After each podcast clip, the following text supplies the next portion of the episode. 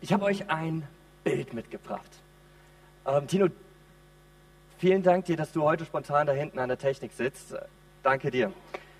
Ähm, genau, ich habe ein Bild mitgebracht ähm, aus Polen, besser ge genauer gesagt aus Krakau ist das. In diesem Baum seht ihr ein furchteinflößendes Tier. So jedenfalls dachten es die Bewohner, die im Hintergrund ihre Balkone genau vor diesem Baum hatten. Und diese Bewohner saßen da und haben sich die ganze Zeit gefragt, was ist das denn da? Was hängt da in unserem Baum? Und sie fangen an, sich Sorgen zu machen. Sie fangen, kommen zusammen und haben Angst. Es geht so weit, dass sie zwei Tage lang nicht ihre Balkone betreten, dass sie ihre Fenster nicht aufmachen, weil es könnte ja so ein Leguan oder ein ganz komisches Raubtier sein, was mir in die Wohnung kommt und man will ja nicht alle Tiere drin haben. Jedenfalls, die Bewohner haben sich Riesensorgen gemacht. Nach zwei Tagen ist die Sorge so groß, dass sie jetzt endlich bereit sind, mal jemanden anzurufen und um Hilfe zu bitten. Sie rufen den Tierschutzverein an und sagen, hey, wir haben Angst, kommt bitte vorbei. Als der Tierschutzverein kam, konnte dieser schnell Entwarnung geben.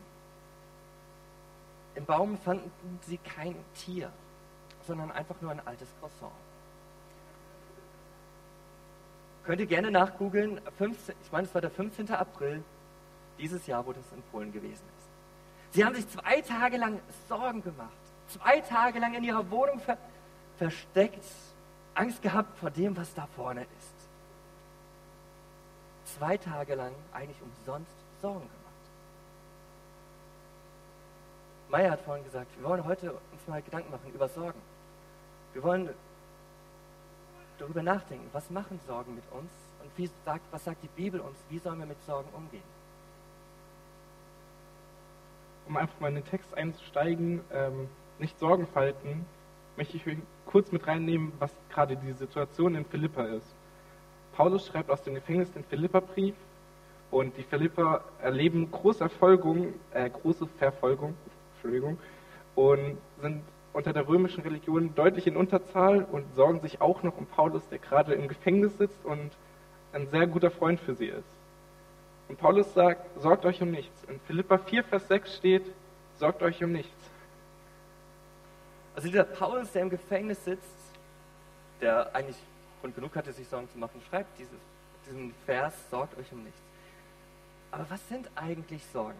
Sorgen, wir reden immer viel über Sorgen, wir haben Sorgen, aber ich will das ein bisschen mal deutlicher skizzieren, was sind Sorgen? Alle Sorgen sind für uns Probleme. Da, wo wir Sorgen haben, das ist automatisch ein Problem für mich. Das heißt nicht, dass es für einen anderen ein Problem ist, aber das ist mein Problem, das ist meine Wahrnehmung. Aber nicht alle Probleme sind unbedingt Sorgen. Sorgen, es gibt existenzielle Sorgen, da wo ich Sorgen habe ums Überleben. Das, was viele erlebt haben, jetzt gerade hier in Deutschland. Wo der eine oder andere auch von uns in Connection jetzt gerade ein bisschen Sorge hat, weil der eine oder andere Bekannte von der Feuerwehr, vom THB, gerade dort wieder hingeht, um dort mit so anzupacken.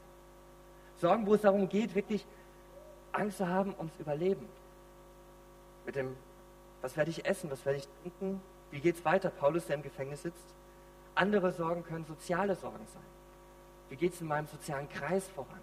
Was werden die anderen über mich denken, wenn ich das mache oder dies nicht tue? ähm, über Familie, wie läuft es in meiner Familie, Gemeinde, also überall, wo wir mit Menschen zusammenkommen, da können wir Sorgen haben. Emotionale Sorgen vor Enttäuschungen, das Ansehen zu verlieren oder Leistungsdruck. Überall finden wir in verschiedenen Bereichen in unserem Leben Sorgen. Ich glaube, du hast auch zwischendurch mal Sorgen, oder?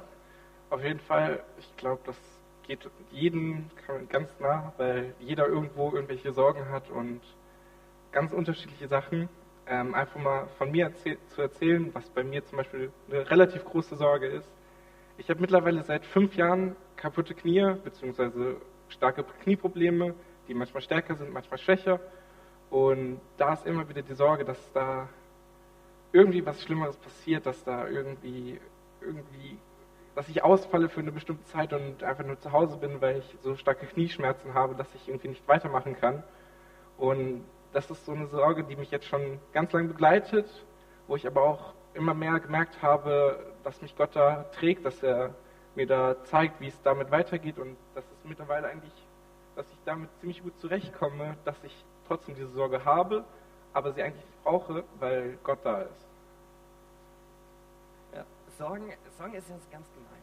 Sorgen kommen irgendwo meistens so von der, ganz von der Seite so angerufen, hey, weißt du was? Guck mal, dein Knie. Und da, da fangen wir schon an in unseren Köpfen. Und Sorgen haben die Funktion, sie, sie mögen es nicht klein zu bleiben. Sorgen sind ja immer so, die schieben sich gerne in den Mittelpunkt in unser Leben, die machen sich breit und sagen, hey, hier bin ich, ich bin deine Sorge. Und dann drehen auf einmal sich all unsere Gedanken nur noch um die Sorge. Wir können nicht mehr klar denken, schlafen ist dann auch nicht immer das, was möglich ist. Diese Sorgen schieben sich in den Mittelpunkt und ziehen uns runter. Gedanklich, innerlich, emotional machen die uns fertig. Unser Leben dreht sich in dem Moment nur noch eigentlich um die Sorge. Es geht nicht mehr um irgendwas anderes, sondern wir drehen uns nur noch um diese eine Sorge, die uns beschäftigt, oder mehrere Sorgen. Sie mögen klein anfangen, schieben sich in den Mittelpunkt und bestimmen damit unser Leben. Haben wir aber nicht gute Gründe, Sorgen zu haben? Heißt, heißt keine Sorgen machen wirklich keine? Oder gibt es da Ausnahmen? Und es gibt ja auch Sorgen, die irgendwie berechtigt sind. Sorgt euch um nichts. Paulus schreibt hier im Imperativ. Das ist kein Wunsch, sondern eine Aufforderung an die Philipper damals und uns heute. Er schreibt nicht, seid um nichts besorgt oder nur ein bisschen besorgt, sondern sorgt euch um nichts. Und das schreibt er aus dieser Situation im Gefängnis heraus. Nichts heißt hier nicht, nicht das Mindeste, nicht das Geringste, in keinster Weise irgendwie sollen wir uns sorgen. Und Paulus ist hier nicht radikal, sondern er wiederholt, was Jesus sagte. Die Bibel sagt uns in Matthäus 6, Vers 25, Darum sage ich euch, sorgt euch nicht um euer Leben, was ihr essen und was ihr trinken sollt, noch um euren Leib, was ihr anziehen sollt. Ist nicht das Leben mehr als die Speise und der Leib mehr als die Kleidung? Nicht um mein Leben Sorgen machen, um Essen, Trinken, mein Körper und Kleidung und wie ich das machen soll, das das Händefalten. Lass uns den Vers mal komplett lesen, was Paulus da schreibt. Er schreibt in Philippa 4, Vers 6, sorgt euch um nichts, sondern in allem lasst, euch, lasst durch Gebet und Flehen mit Danksagung eure Anliegen vor Gott kund werden. Nicht Sorgen falten, die Hände falten. Wir sind, wir haben ja in Deutschland oder wir im Westen sind es meistens so, dass wir unsere Hände so falten beim Gebet. Heute macht es nicht mehr jeder so, aber früher war es deutlich stärker. Diese Gebetshaltung, die wir haben, ist zurückzuführen auf die Germane. Ich weiß nicht, ob ihr das schon wusstet. Wenn die Germanen gefangen genommen worden sind, mussten sie ihre, oder Leute gefangen genommen haben, mussten sie ihre Hände so falten, sich hinknien und dann versucht mal, wenn ihr so in einer Position seid, dem anderen schnell genug eine auszuwischen, und zu entfliehen, bevor er sein Schwert gezuckt hat. Das war eigentlich, kein, hattest du keine Chance gegen die anderen. Die waren viel schneller, bis du deine Hände frei hattest. Und das ist genau diese gleiche Gebetshaltung. Wir sollen zu Gott kommen und uns ergeben. Hier schreibt Paulus ganz klar, lasst durch Gebet und Flehen mit Danksagen eure Anliegen vor Gott, Gott kund werden. Ein Gebet mit Flehen und Danksagen. Das Gebet um es einfach nochmal kurz zu sagen, was es ist, ist das Reden mit Gott. Da, wo ich zu Gott komme und sage, hey Gott, ich möchte gerne mit dir reden. Ich will dir was sagen, was mich beschäftigt. Ich will dir was sagen, was, was mich bedrückt. Und das sagt Paulus hier, durch Gebet und Flehen. Und dieses Flehen ist ein Element in diesem Gebet, wo es nicht nur darum geht, Herr, bitte lass uns das Essen gut schmecken, was XY gekocht hat, mal gucken. Ähm, sondern das wirkliche Flehen darum. Die Sorge haben und vor Gott kommen, vom, ganz, vom Inneren von unserem Herzen zu ihm flehen, bitten darum, dass er hier eingreift. Nicht einfach nur so machen lassen, so, Herr, schenk uns bitte einen schönen Gottesdienst, sondern zu Gott zu kommen und sagen, Herr Gott, wir sind von dir abhängig. Du bist derjenige, der es macht. Also von Herzen, tiefem Herzen aus wirklich ausdrücken, was, was wofür unser Herz schlägt. Unsere Sorgen vor Gott bringen. Aber Paulus sagt uns ja nicht nur, hey, ihr sollt beten und flehen und eure Anliegen vor Gott kund werden, sondern schreibt so einen kleinen, kleinen, ganz kleinen wichtige Sache dazu. die elementar wichtig ist für dein und mein Leben. Er schreibt mit Danksagung. Das Danken, gibt das alte Sprich, deutsche Sprichwort, Danken schützt vor Wanken. Wenn ich danke, dann mache ich mir bewusst, was läuft noch alles um mich herum. Und wenn ich Sorgen habe und anfange zu danken, dann merke ich, oh, es ist nicht alles diese Sorge, die sich im Mittelpunkt stellt. Es gibt noch viel mehr um drum. Und beim Danken, wenn ich anfange, Gott zu danken für das, was er tut, was, wer er ist, dann schiebt sich wieder was ganz anderes in den Mittelpunkt hinein. Dann stellt sich Gott wieder in den, stelle ich Gott wieder in den Mittelpunkt, richte mich wieder auf ihn aus. Und darum ist Danken so wichtig dabei. Also, es darf, ob du emotional bist oder eher der rationale Typ, ich bin oft mehr der rationale Typ, sollen wir zu Gott kommen mit unseren Sorgen, mit dem, was uns beschäftigt, mit ihm, zu ihm flehen und auch gleichzeitig danken für das, was er getan hat in unserem Leben. Zurückerinnern, was für tolle Sachen er gemacht hat. Und manchmal fängt es auch bei ganz Kleinigkeiten an. Danke, Herr, dass ich heute Morgen aufstehen durfte. Danke, dass ich was zu essen habe. Wenn wir ein bisschen anfangen nachzudenken, wofür wir dankbar sind, da fallen uns tausend Sachen ein. Ganz wichtig, dieses Gebet. Denn das Gebet ist die Tür aus dem Gefängnis unserer Sorgen. Die Sorgen nehmen uns gefangen, aber das Gebet ist die Tür rauszukommen. Aber was ist eigentlich, wenn Gott meine Gebete anders erhört? Und ich glaube, das ist oft so, wenn wir zu Gott kommen und dann manchmal zweifeln wir doch noch und wir haben Sorgen. Wird Gott das wirklich so machen, wie ich es mache, oder wird Gott es so machen, wie er es möchte? Wenn ich das Gefühl habe, meine Gebete hängen nur an der Decke und wir wissen nicht, hey, was passiert jetzt? Und die eigentliche Frage bei den ganzen Zweifeln ist, wie groß ist dein Gott? Wie groß stellst du dir vor, ist Gott überhaupt? Wir stehen oft in der Gefahr zu vergessen, mit wem wir es hier wirklich zu tun haben. Wir vergessen, wer Gott wirklich ist. Hey, ganz ehrlich, theoretisch trauen wir ihm doch alles zu. Wenn es darum geht, wenn ich euch frage, was traust du Gott zu? Ja, alles. Aber es macht einen riesen Unterschied, wenn wir plötzlich in dieser Situation sind wenn es dann gar nicht mehr darum geht, ist mein Theoriewissen gefragt oder ist mein praktischer Glaube gefragt. Wir haben es mit einem Gott zu tun, der praktisch oft kleiner von uns gedacht ist und fragen ihn, um sich um unsere Sorgen zu kümmern. Sie das Maxim halten. Und wir haben, kommen zu Gott in unseren Gebeten und sagen, Gott, kümmere du dich mal um unsere Sorgen. irgendwie ist mein Gott verschwunden. Und oft geht es auch in unserem Leben auch ähnlich, dass wir uns gar nicht dann darum sagen, Gott, ich gebe dir meine Sorgen, sondern Gott, kümmert du dich um unsere Sorgen. Und wir drehen uns immer noch um unsere Sorgen. Es geht gar nicht um Gott. Vielmehr geht es eigentlich darum, dass wir den ganzen Spieß umdrehen, dass wir uns bewusst machen, wie groß ist Gott. Und unsere Sorge ist immer noch groß. Ich habe hier nicht ein kleines Schächtelchen mitgebracht, sondern die ist immer noch groß. Und es geht darum, zu Gott zu kommen und unsere Sorgen zu Gott zu bringen und sagen, ich gebe sie dir ganz ab. Ich sage sie dir, dieses Kundtun. Ich behalte sie nicht für mich, sondern ich komme zu Gott und sage, Gott, das sind meine Sorgen und ich gebe sie dir ganz ab. Das sind unsere Sorgen nicht für uns behalten, nicht in unsere Sorgen kriegen, sondern sie ganz bei Gott abgeben. Uns auf Gott zu fokussieren ihm zu vertrauen, derjenige, der alles geschaffen hat. Und jetzt schaut euch mal um, guckt euch mal, äh, dürft ihr gerne mal euren Nachbar oder Hintermann oder Vordermann angucken. Denn die Bibel sagt im Psalm 139, dass Gott jeden Menschen geschaffen hat. Jeden Menschen, den du siehst, ist ein, eine Schöpfung von Gott. Wenn du rausgehst in die Natur und guckst, was Gott da alles gemacht hat.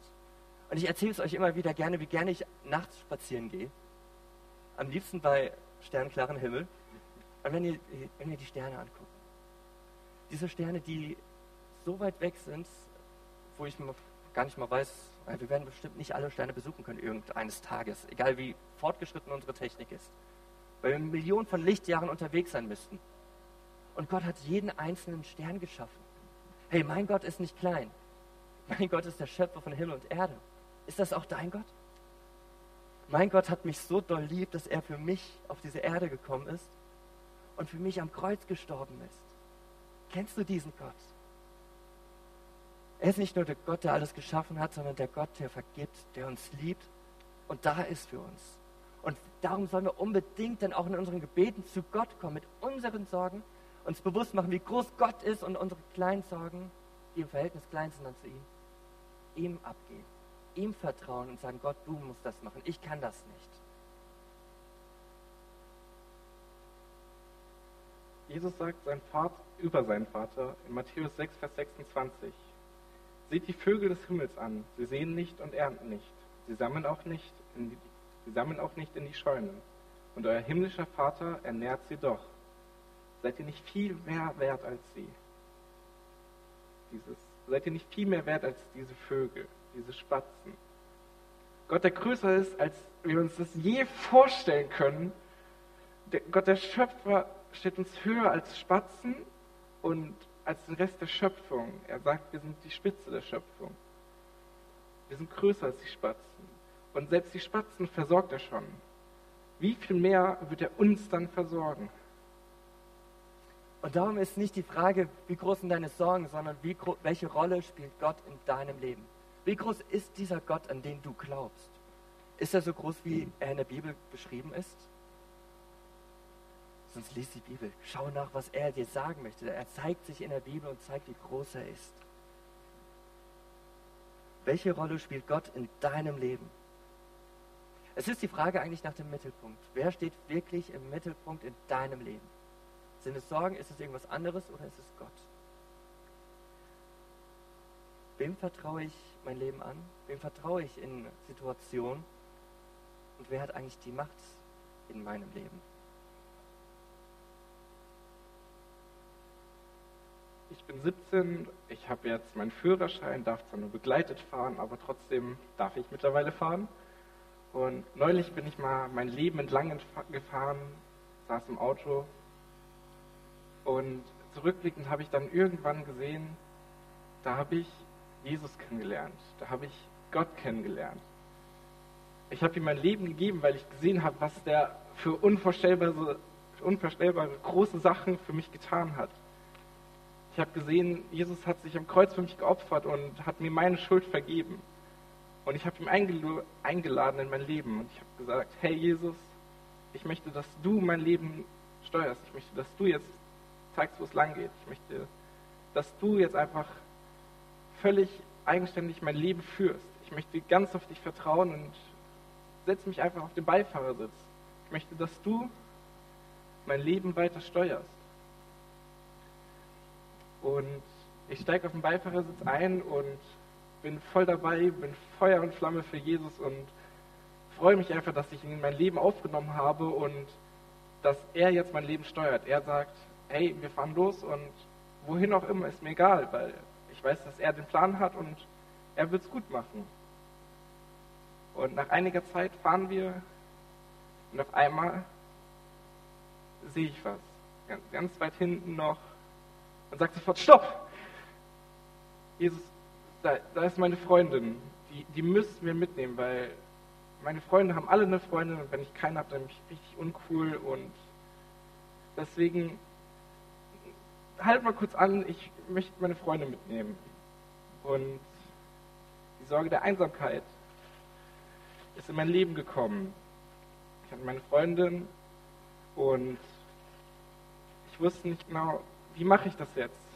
Und nach einiger Zeit ist mir eigentlich aufgefallen, ach, Gott, ähm, du setzt dich mal bitte auf den hinteren Platz, damit meine Freundin fahren darf, damit sie jetzt steuern kann, wo es lang geht. Und meine Sorge der Einsamkeit ist gestillt. Denn meine Freundin steuert jetzt mein Leben, sie sagt, wo es lang geht und was für einen Plan wir haben. Und ich gucke ab und zu noch zurück, als wir losgefahren sind. Und Gott ist ja noch da. Er fährt nur nicht. Er ist noch im Auto. Müsste ja eigentlich passen. Er ist zwar nicht mehr der Fahrer, aber er ist noch dabei.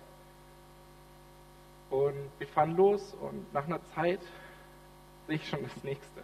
Meine nächste Sorge. Ich sage wieder Stopp, Stopp, Stopp, Stopp, Stopp, Stopp. Wir müssen meinen Chef mitnehmen, weil ohne den haben wir ein ganz großes Problem, weil dann verdiene ich nichts mehr, mein Job wird mir gekündigt, wenn ich nichts verdiene und kann meine Miete nicht bezahlen. Deswegen muss ich meinen Chef mitnehmen, weil sonst kritisch mit dem ganzen Geld und meine Freundin will ja auch shoppen gehen und irgendwie muss ich mein Auto bezahlen. Und dann sehe ich, ja, Freundin, du musst vielleicht noch mal ein bisschen zurück, weil sonst kannst du auch nicht shoppen gehen. Und zack ist meine Sorge um Finanzen, um sozialen Status gestillt. Mein Chef lenkt jetzt mein Leben. Mein Chef sagt mir, was ich zu tun habe und was ich machen muss, damit ich mein Leben leben kann, weil ohne Geld kann ich nicht in meiner Wohnung leben, kann ich nichts machen. Und wir fahren weiter und irgendwann sehe ich schon das nächste, meine nächste Sorge, Sorge um Fitness, um Selbstzweifel und alles Mögliche. Ich sage wieder, stopp! Chef, wir müssen anhalten, da ist mein Fitnesscoach, den müssen wir mitnehmen. Ähm, ich möchte von meinen Freunden und meiner Freundin vor allen Dingen gut aussehen. Ich möchte natürlich immer der coolste und stärkste sein, der immer voll dabei ist und überall mit anpacken kann. Und deswegen sage ich, ja, Fitnesscoach, du steuerst jetzt. Wenn ich dann aber auf mein Auto gucke, merke ich, ich habe nur vier Plätze. Wie mache ich das? Und dann fällt mir eigentlich wieder auf, da sitzt ja noch Gott. Chef, du darfst auch noch mal auf die Rückbank und Gott, Gott, ähm, nimm es bitte nicht übel, aber im Kofferraum ist auch noch Platz.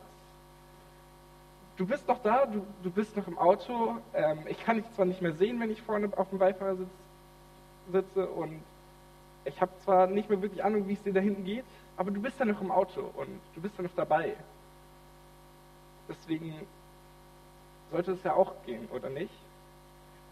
Und die Sorge um mein, mein Fitness und dass ich gut ankomme, gestillt. Aber wenn ich jetzt so zurückblicke, erfüllt mich das wirklich? Ist es wirklich wert, dass die Leute mein Leben steuern und nicht Jesus?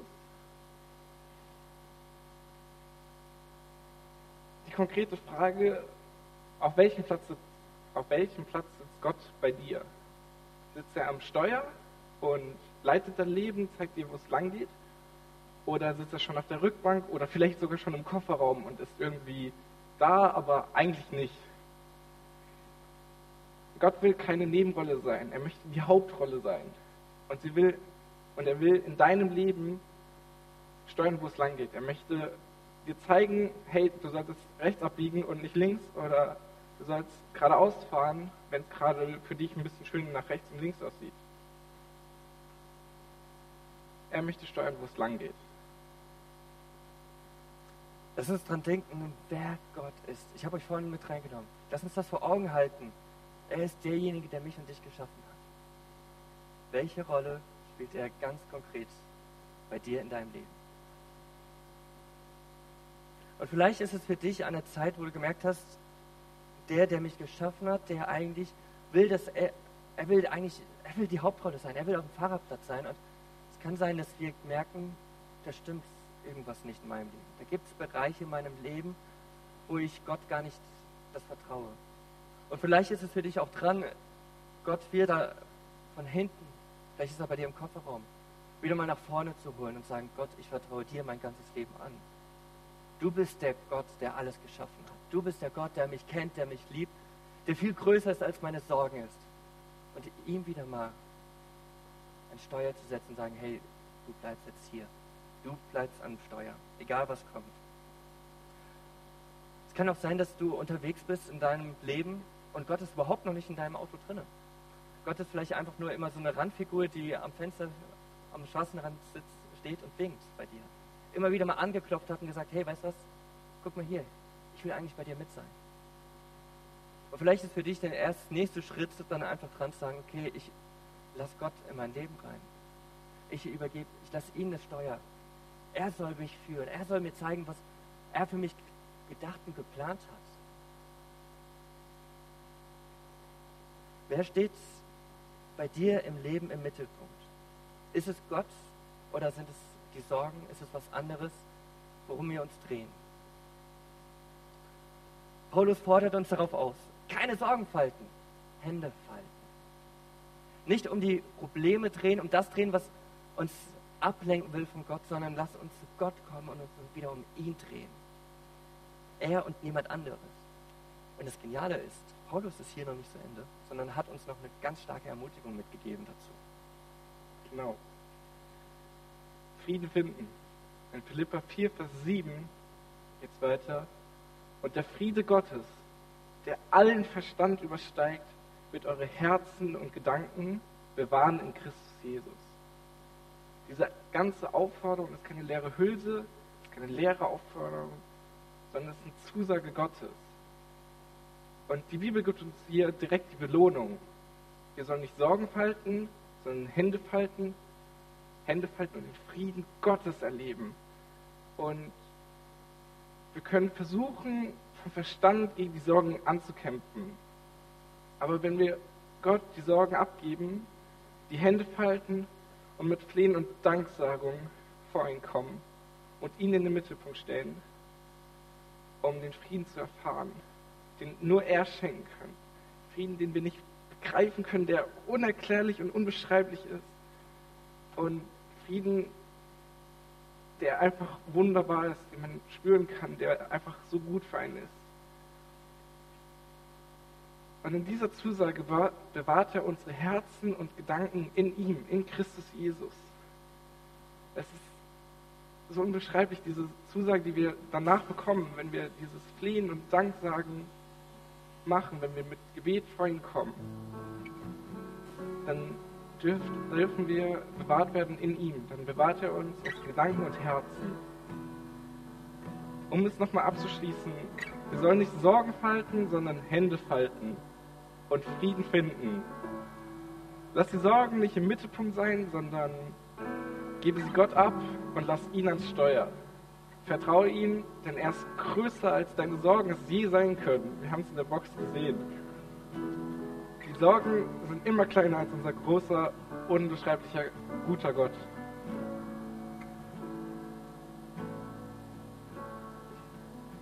Nicht Sorgen falten, Hände falten. Wir kommen hier zum Schluss. Aber wir wollen euch einladen. Bei all dem, was dich beschäftigt, bei all den Sorgen, bei all dem, was um uns herum läuft, lasst uns das nicht im Mittelpunkt behalten, sondern uns als Gemeinde, als jeder einzelne von uns, das ganz klar auf den ausrichten, der uns gerettet hat, auf Jesus Christus.